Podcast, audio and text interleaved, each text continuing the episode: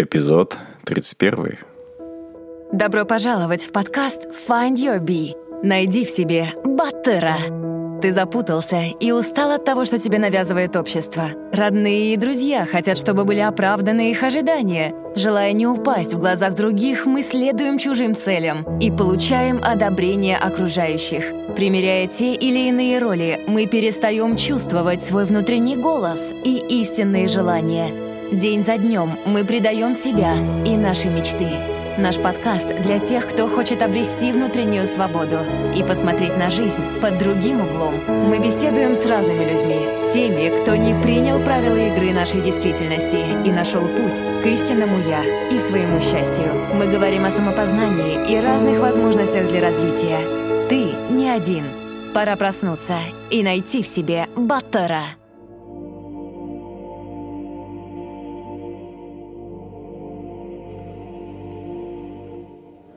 Всем привет, меня зовут Кайржан, и это подкаст Find Your Bee.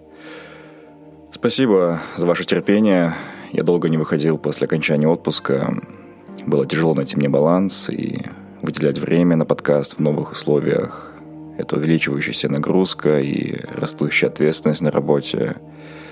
Тем не менее, я надеюсь, что я близок к нахождению своего энергетического равновесия и эпизоды будут выходить так же регулярно, как и раньше. Сегодня у нас в гостях известный казахстанский журналист Гульнара Башкенова. Она работала во многих казахстанских медиа. Из последних это «Азатах», «Esquire», «Hola News». А Гульнара я узнал несколько лет назад, и она меня сразу покорила своими интервью, которые она бесстрашно брала у казахстанских чиновников, с ее очень прямыми, иногда очень неудобными вопросами. И, на мой взгляд, это оазис настоящей независимой журналистики в наших казахстанских реалиях. Ульнара также известна своими независимыми критическими обзорами, статьями о казахстанской общественно-политической жизни. Кроме того, она недавно написала книгу об инклюзивном образовании в Казахстане. Ссылка есть в описании. Данный разговор с Гульнарой был записан через неделю после убийства Дениса Тена, и это событие во многом определило характер беседы. Давайте слушать. Здравствуйте, Гульнара. Да, здравствуйте. Наконец-то. Наконец-то, да.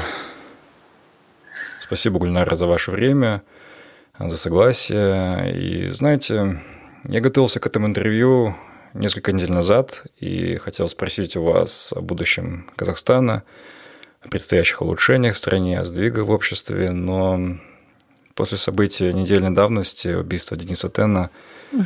я задать их, их уже не могу уж очень они наивные и неактуальные. Угу. У меня ощущение, что для страны это худшее время, конечно, в рамках моей сознательной жизни.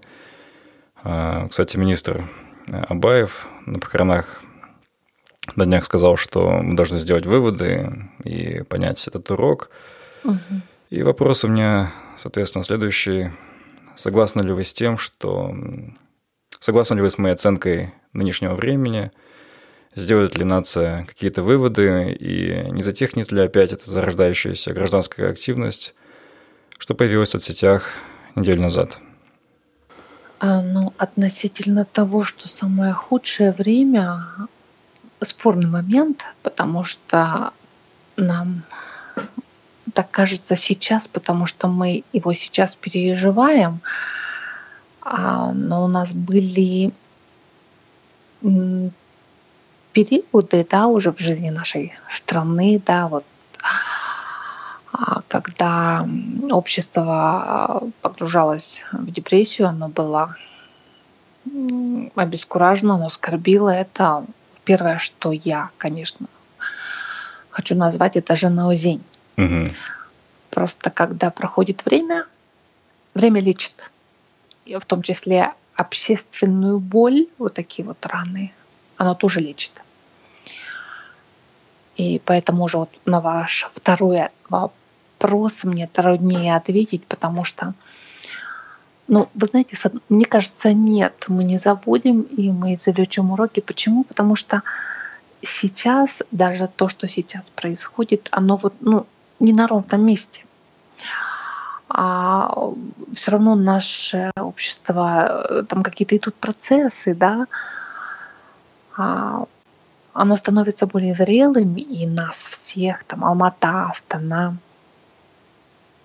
даже другие города, а Алмата, Астана — это всегда, почему я их называю, не потому что это столица, а потому что они как бы всегда дал локомотив, они более прогрессивные, они быстрее развиваются во всех отношениях. Там не только лучшие дороги, но и, понятно, состояние умов.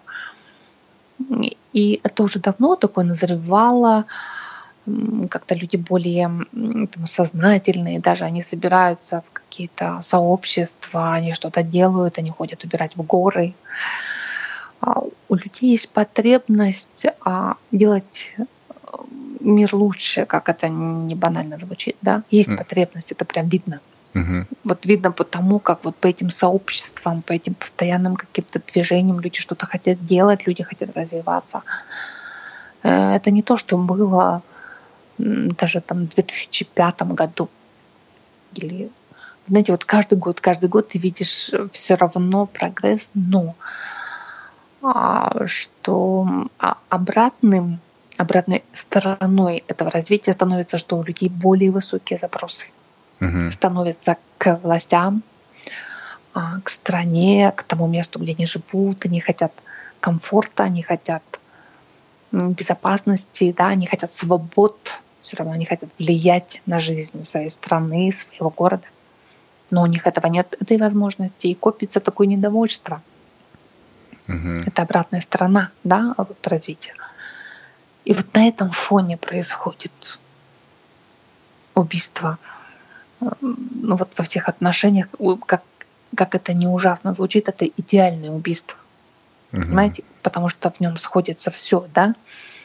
А, что и жертва убийцы не одного года рождения. А, но Денис, он в, в Алмате рос, он учился в другой школе. А эти ребята, они жили в селе, а, мы можем посмотреть их а, социальные сети, а, да. их публичные выступления Дениса и этих парней и увидеть огромную разницу. Да, начиная с языка. Денис пишет, писал все на русском, эти мальчики на казахском. Они учились в сельской школе, там на юге он учился в Алмате, у, него, у них были разные родители, у них был разный социум, понимаете, а, такое вот а, эм, в, любом, в любой стране да, есть вот эти люди, которые приезжают там откуда-то с дикой местности, rural, да, area, как это? Сельская. А, да, они приезжают, приезжают в города, кто-то не адаптируется. То есть везде есть там эти копники, а есть вот такие вот э, рафинированные, прекрасные люди, как Денис, такие лучшие, да.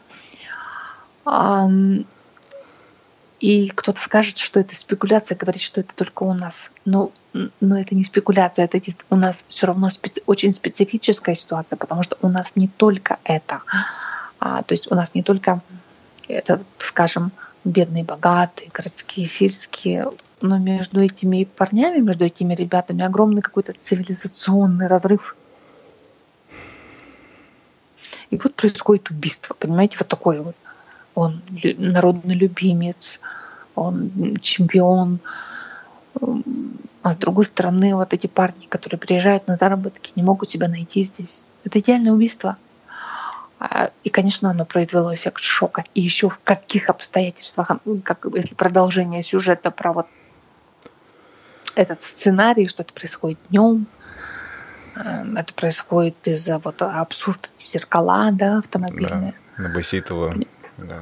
Да, вообще в центре там, да, возле таких вот заведений красивых. Там где-то недалеко в это время Байбек проверял какую-то новую улицу, где он выложил плитку.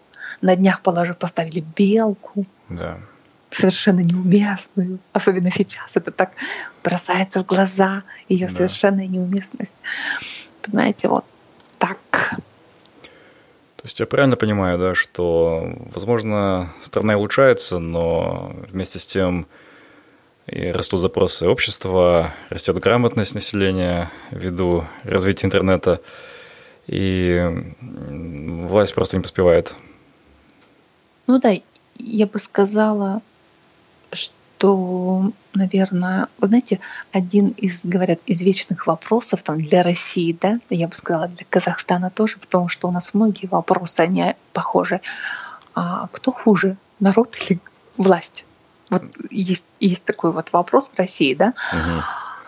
А вот в нашем случае, знаете, бывали даже времена, когда я не знала ответа на этот вопрос. Мне казалось, потому что а, иногда казалось, что власть у нас прогрессивнее, чем общество. Но сейчас настал момент, когда нет, вот э, то, что вы говорите, вот общество развивается, да, и то, что я вот сказала, запросы растут, у нас а, общество развивается, а власть нет. Она только пытается реагировать ситуативно. Вот что-то происходит, э, возмущение людей, да, и она пытается реагировать, что вот-вот-вот там сделать, вот давайте. А, то есть сказать, что она совершенно игнорирует, нет, потому что она, она пытается реагировать. Она, вот именно что она пытается реагировать ситуативно. Меняться она не хочет. Остановись. Услышь себя и полюби себя. Find Your Bee. Подкаст о самопознании и личностной свободе. Подробнее на сайте findyourbee.com. Гульнара, вы довольно часто пересекаетесь с чиновниками по работе, видели министров и даже встречались с президентом возможно, как-то изучили их мышление, возможно. И как вы думаете, последние события с Денисом Теном, какие чувства вызвало у них? Э, не знаю, это скорбь, э, печаль, возможно, страх за себя, э, безразличие. А почему я спрашиваю? Я вот видел недавно видео с, с одним министром, который убегал от журналистов. Было просто стыдно. И а, я подумал просто, не офигели ли они там наверху? Что вы думаете? Да, я не вижу никакого, никакой вот такой рефлексии. И потом заместитель министра МВД, он сказал мне, я не собираюсь оправдываться за работу своих подразделений. То есть я не собираюсь оправдываться, там же дальше должно идти перед кем? Перед народом, за работу своих подразделений. Вот после того, что произошло. Поэтому тут, тут гадать, наверное, не нужно. А... Но он сказал, что Я... не по вине моих подчиненных это произошло. Так он сказал, кажется. Вот видите, это же, это же и есть, а, как говорят, убийство везде может произойти. Да? И даже убийство знаменитых а, людей, известных, любимцев. И в истории я сейчас могу там на вскидку привести какие-то примеры, но а, характеризует страну же реакция тоже да, на события. А реакция какая? То есть если человек даже говорит, что это не по нашей вине, не по вине полиции, а по чьей? Конечно, в том числе а, в целом развитие общества, в целом там, та, э, вопрос молодежи, это огромный вопрос. Угу. Сельской молодежи. А но полиция, там же очень много вскрылось конкретно а, проколов работы полиции. Один из убийц, Кудайбергенов, ну, скажем, да. Подозреваемых в убийстве, его же задерживали. Угу. Он же должен был э, предстать в тот день убийства перед судом в Астане. Да. Ну, это же явное. А я сама была не потерпевшей а, по кражам, и я могу сказать, что если раньше полиция вообще уговаривала не писать заявления граждан, то теперь она, да, она принимает заявление, но она просто фиксирует, она не занимается а, воровством, вот такими преступлениями, как кража там а, макбука из квартиры, понимаете, угу. или сотового телефона. Хорошо, таких преступлений много, их трудно раскрывать, да, они, э, вы знаете, во Франции, там, когда туристов наших, вот у меня знакомых тоже обокрали, там тоже полиция не спешит, спотыкаясь, да, uh искать воров. Но системная работа всегда ведется, то есть вот этих, э, понятно же, что если делается 10 тысяч краж, то сделали их не 10 тысяч воров.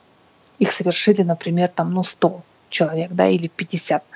И вот их выявлять-то надо. Хорошо, вы не ищите каждый а, каждый сотовый телефон не возвращайте владельцу, но вы выявляете системно, кто этим занимается.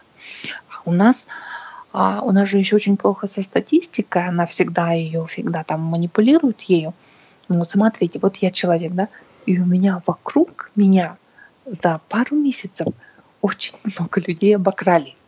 Uh-huh. Вот это о чем-то говорит? буквально у меня а, обокрали няню. Это молодая девушка, которая снимает квартиру вместе со своими а, подругами. К ним uh-huh. залезли через форточку и обокрали их. Пока они спали, они были в квартире. Uh-huh. Если бы они вор наводил на них а, фонариком и проверял, ну как вещи искал, он обнаглел. Понимаете? Uh-huh, да. И они делали, они в страхе делали вид, что они спят. А у меня в эту же ночь украли MacBook ну, из квартиры. Mm. У меня э, у сестры вот в последний месяц залили в, в Астане, залили в дверную скважину клей, пытались открыть. Потом, когда она мастера вызвала, она думала, что она просто поломала. А замок, он сказал, вашу дверь пытались вскрыть, но не смогли. И, mm. и испортили. То есть, понимаете, я могу продолжать. А это все почему молодежь едет в город, она себя не находит. Она занимается преступлениями. Полиция их не ловит, она не хочет заниматься мелкими преступлениями. А, она вообще не профессиональна. И то есть, видите, вот это все сходится, это клубок проблем. Угу. А когда это случается, они говорят, нет, в, это, в этом не виноваты это мои сотрудники. А кто виноват? Да. Извините, 25 лет назад, то есть вот вообще, когда, если мы говорим там независимость, а сейчас вот уже на самом деле какая-то уже злость, да, такая вот гражданская у всех. Вот я угу. разговариваю с человеком, он говорит, простите, вот, вот эта молодежь, которая приезжает в село, откуда она, это дети независимости все уже. Они 93-94 год, а страну мы, хорошо, эта страна развалилась, мы там были бедные, но извините, а, это была страна с а, стопроцентным грамотным населением. Да. Это, это не была... Э, вы посмотрите, там Пакистан, где власти, да, которые там первые независимые правительства, какое они население принимали. Угу. Там, там было темное, невежественное, совершенно безграмотное население. У нас была стопроцентная грамотность.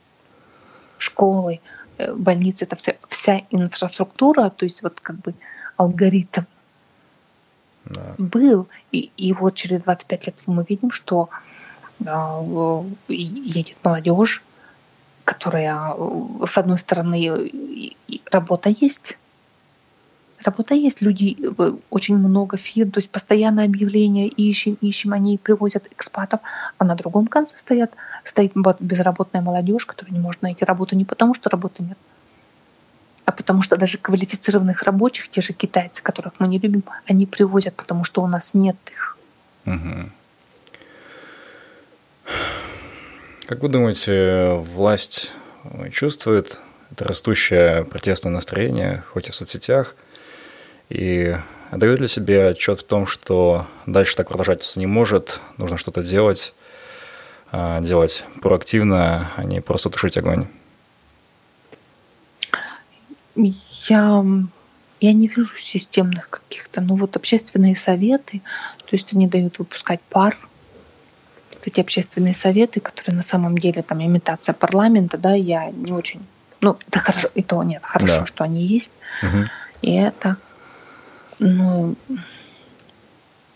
я надеюсь, что, например, будет а, работа, а, работа полиции более прозрачной, что за ним будет контроль, хотя бы это, потому что сейчас уже а, обще, общественный совет, он выступил там с требованием отставки министра внутренних дел. Угу. Понятно, что это город быстро свалил Ну, то есть это тоже очень техничные, ну, нормально, политические такие манипуляции. То есть на самом деле получается, что ну, ответственность вся быстро от Акима, она только на полицию, да? Угу. А, а вот, и вот это требование отставки, это же не просто так. То есть я надеюсь, я не знаю, я могу только надеяться, что будет контроль за работой полиции, судов, прокуратуры. Давайте хотя бы с этого начнем. Верховенство закона. Угу. Знаете, в это богатое событие лета а, много активности в соцсетях. Даже мама высылает а, кое-что в WhatsApp, и потом говорит, ой, не дай бог, кто-то увидит, удали, пожалуйста.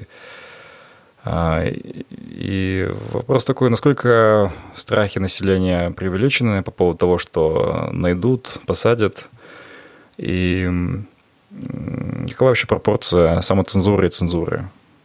Нет, вы знаете, а, я, конечно, было бы большим преувеличением, и в меня полетят сразу тухлые помидоры, если я скажу, что у нас есть свобода слова. Но то, о чем вы говорите, этот страх, это же ну, для меня это большое, большое удивление. То есть люди а, все-таки у нас а, пишут, что хотят, а иногда они пишут даже какие-то вещи там такого оскорбительного плана, что, может быть, и не стоило бы писать.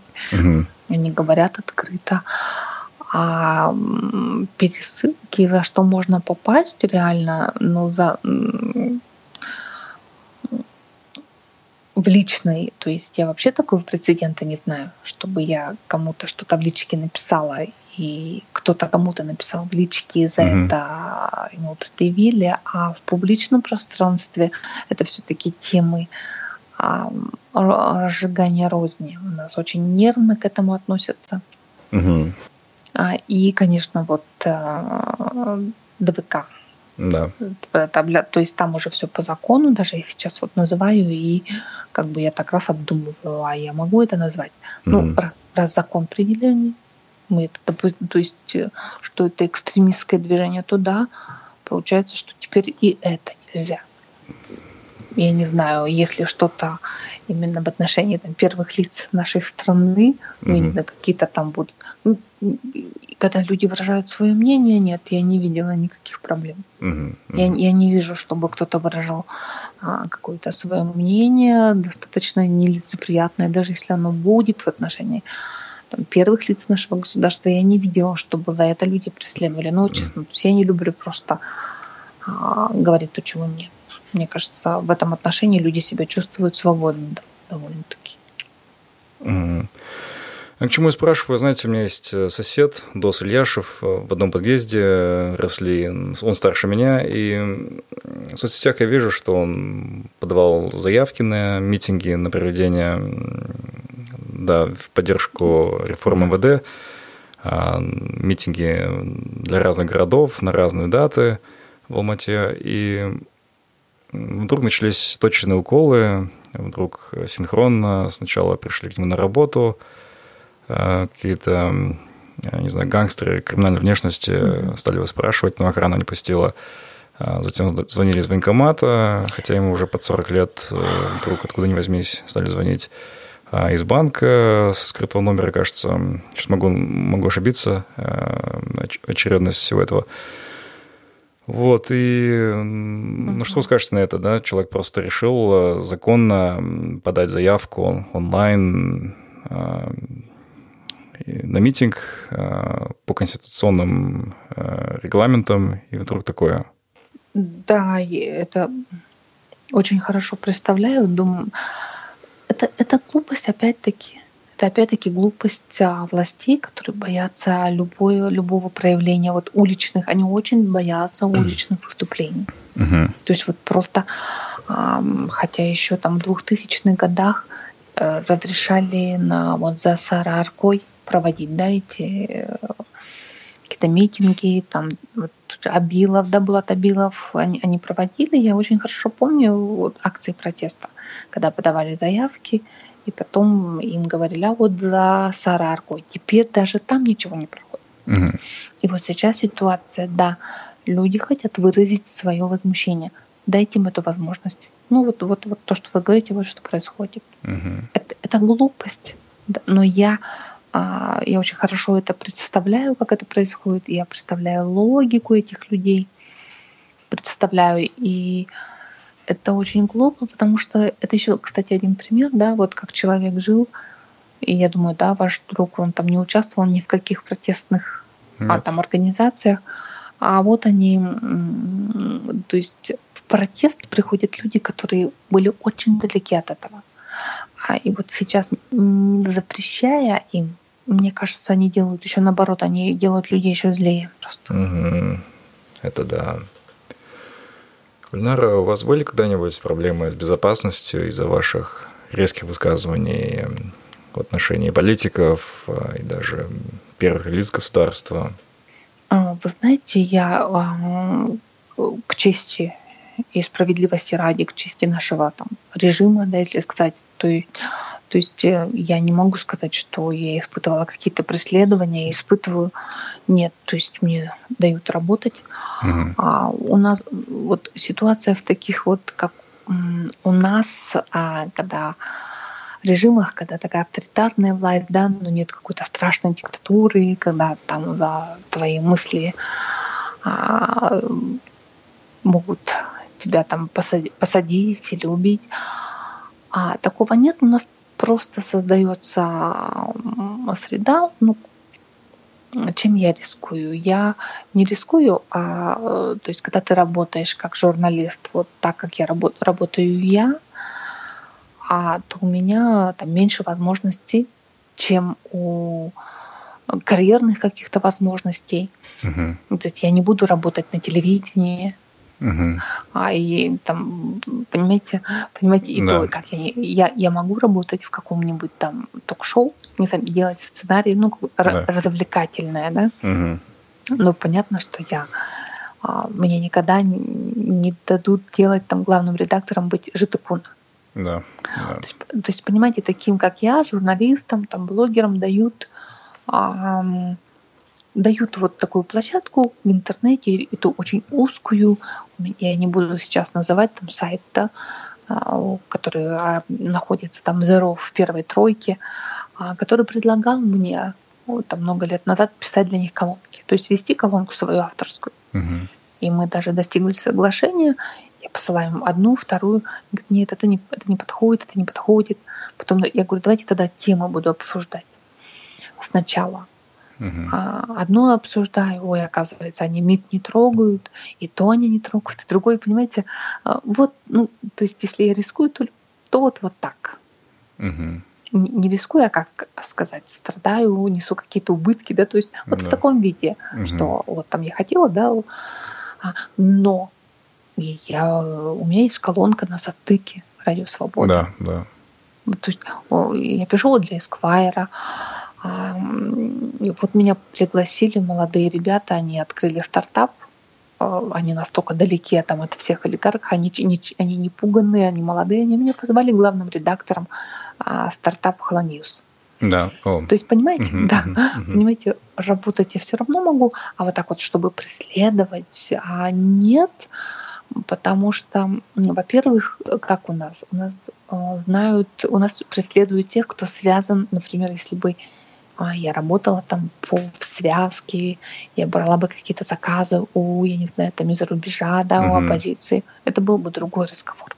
Про меня знают, что я такая волк-одиночка, что я а, вот, работаю абсолютно сама, а, пишу то, что я считаю нужным.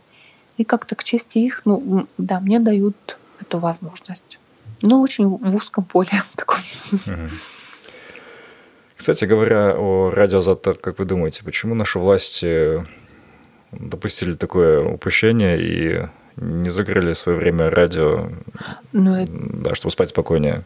Это же радио «Свобода». Да, ну я это понимаю, да. международный ресурс, да. и а, вы знаете, только очень а, совсем уж такие режимы, как Туркмения, запрещают их. Если ты закрываешь у себя радио «Свобода», там не даешь работать а, там BBC каким-то таким, да, вот международным, угу. то это а, ну да, то есть ты входишь уже в совершенно другую категорию стран, угу. Угу. близкую к КНДР, Понимаете? Да. Одно дело у нас говорить, ой, нет, мы не блокировали ротель.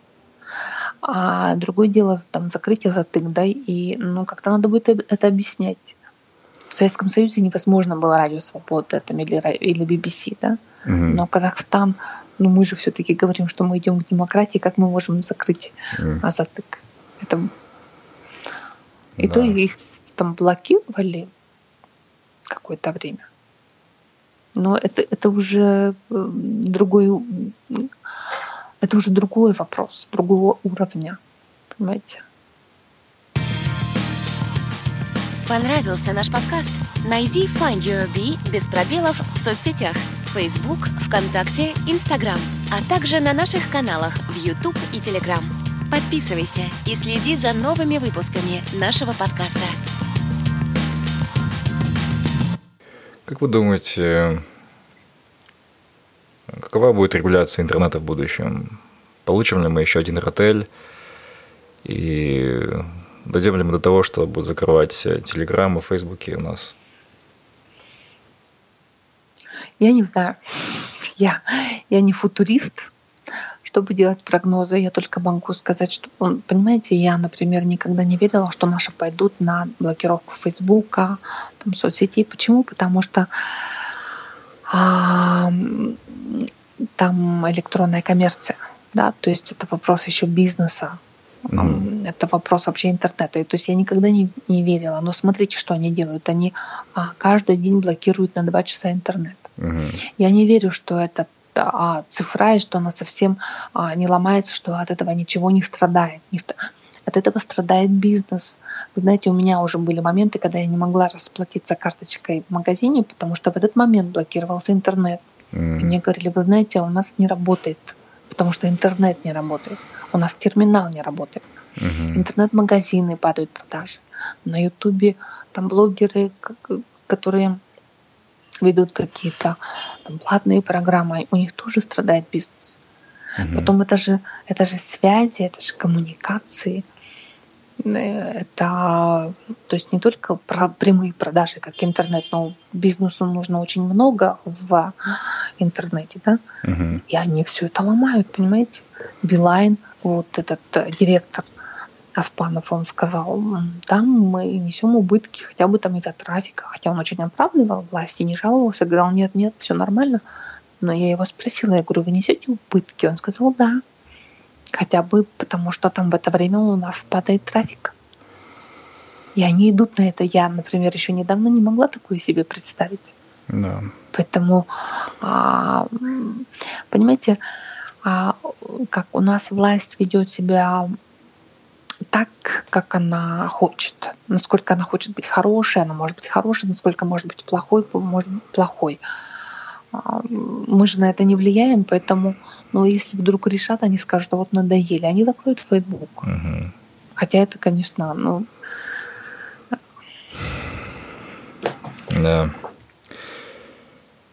А давайте поговорим о журналистике.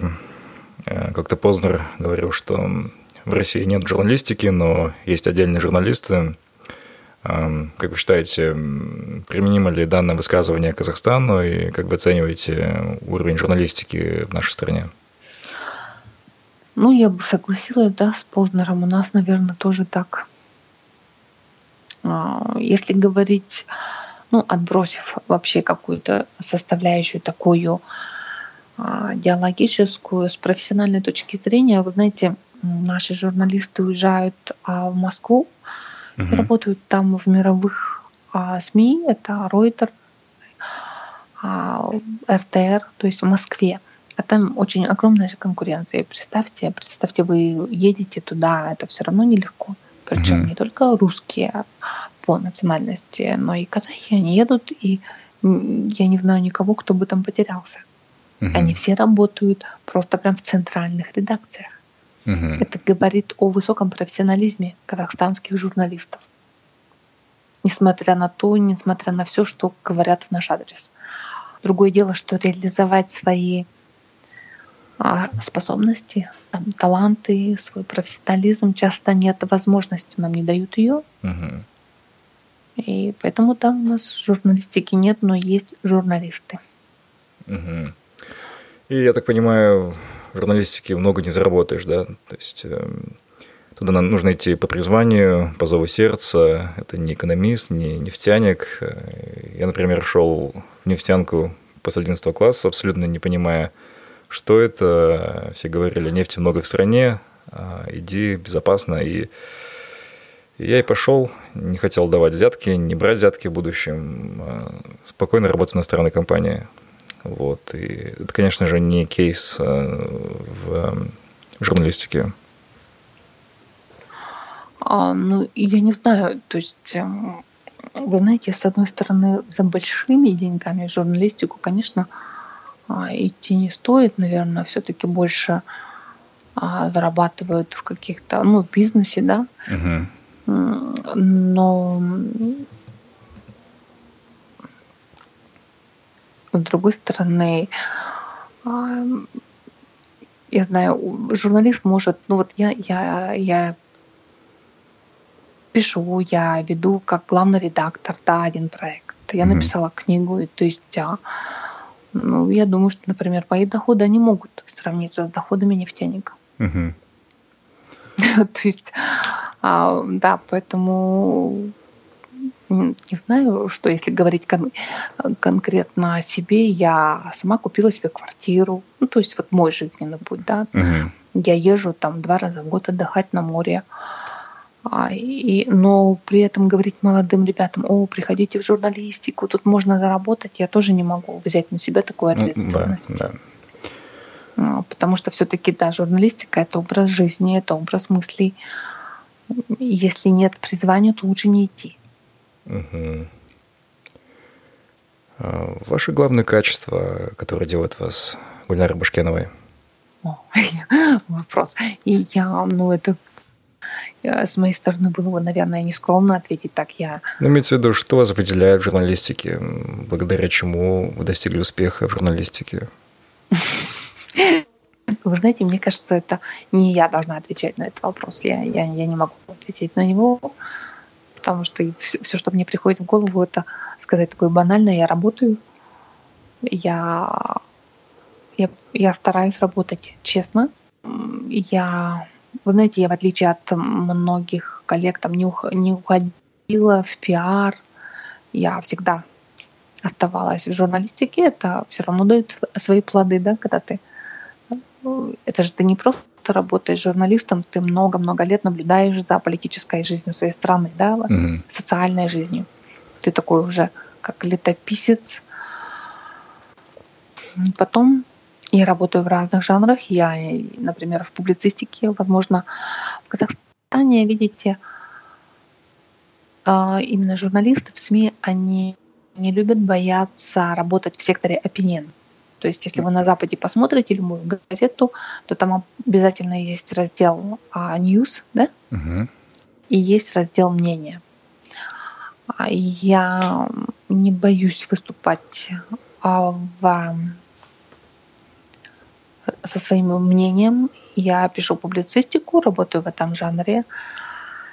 И ну, одно я себе не то чтобы скажу, одно качество я все-таки, наверное, его упомяну. Не, не то чтобы качество, а, знаете, у меня были периоды, когда просто было очень сильное противодействие а, читателей, ну как читателей аудитории. Угу. Но я все равно шла.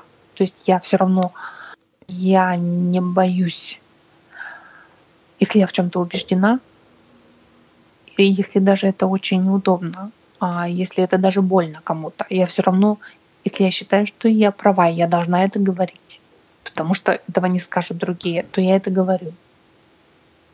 Но я говорю в публицистике, я говорю обязательно с аргументами, потому что а, как сказал Бенедиктов, да, ваше мнение без аргументов не стоит ничего. У нас, а, ну, мало кто может а, писать с аргументами. Ну, у нас проблема колумнистики, что пишут без аргументов, а просто, просто думают, что вот эмоции это и есть колумнистика. Но это не так.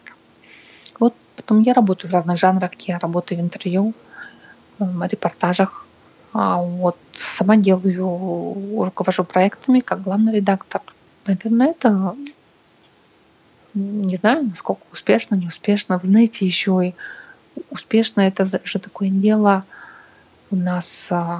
А, потом ты скажешь, что ты успешно, а завтра, не дай бог, ты, ты, ты, ты потеряешь работу, а тебя никуда не позовут в Казахстане. Угу.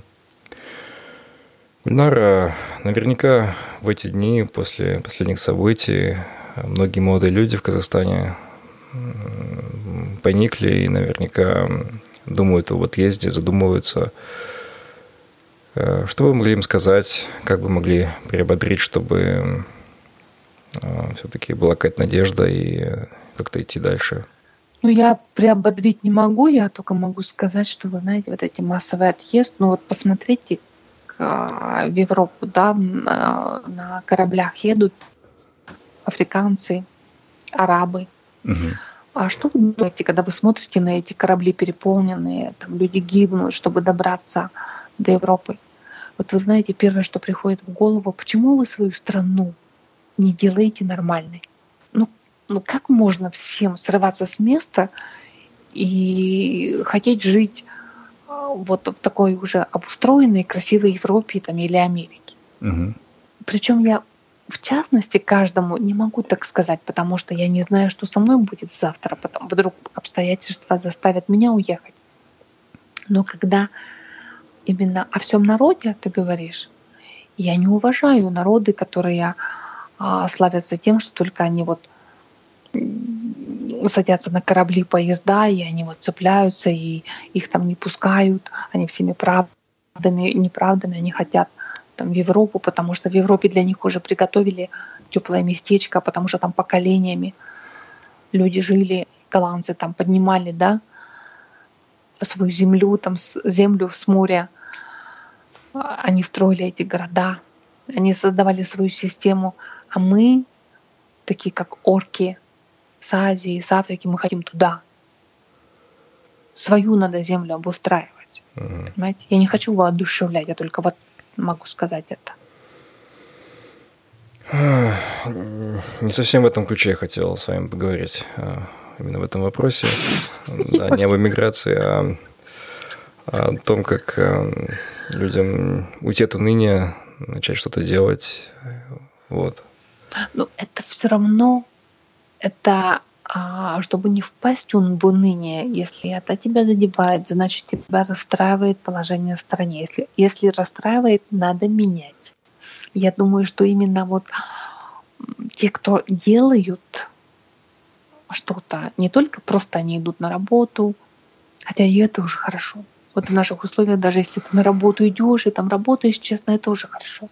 Угу. Но люди, я вот замечаю даже, да, там общественные деятели, которые проносят через себя кучу какого-то негатива, они очень позитивные. Знаете почему? Они потому что занимаются, они чувствуют свою полезность. Угу.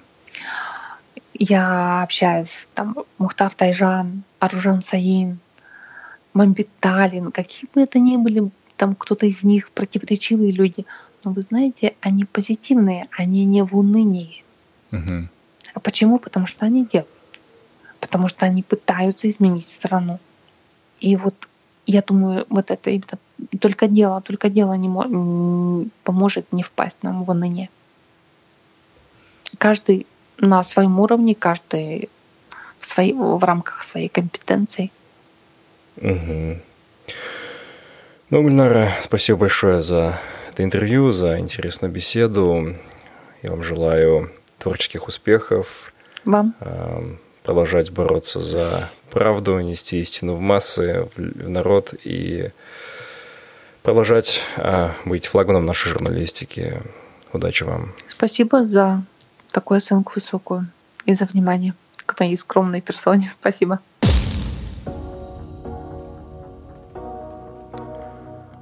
Уважаемые слушатели, спасибо за внимание.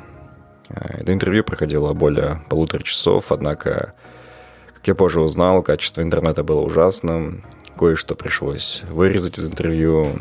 В частности, это целая секция о последней книге Гульнары Башкеновой, которая называется «Только не говорить это слишком». Ссылка есть в описании. А также пришлось вырезать э, политические прогнозы Гульнары Башкеновой из-за плохого интернета. Надеюсь, мы в будущем еще поговорим с Гульнарой. И хочу выразить благодарность Нурлану Магалиеву за содействие в организации этого интервью.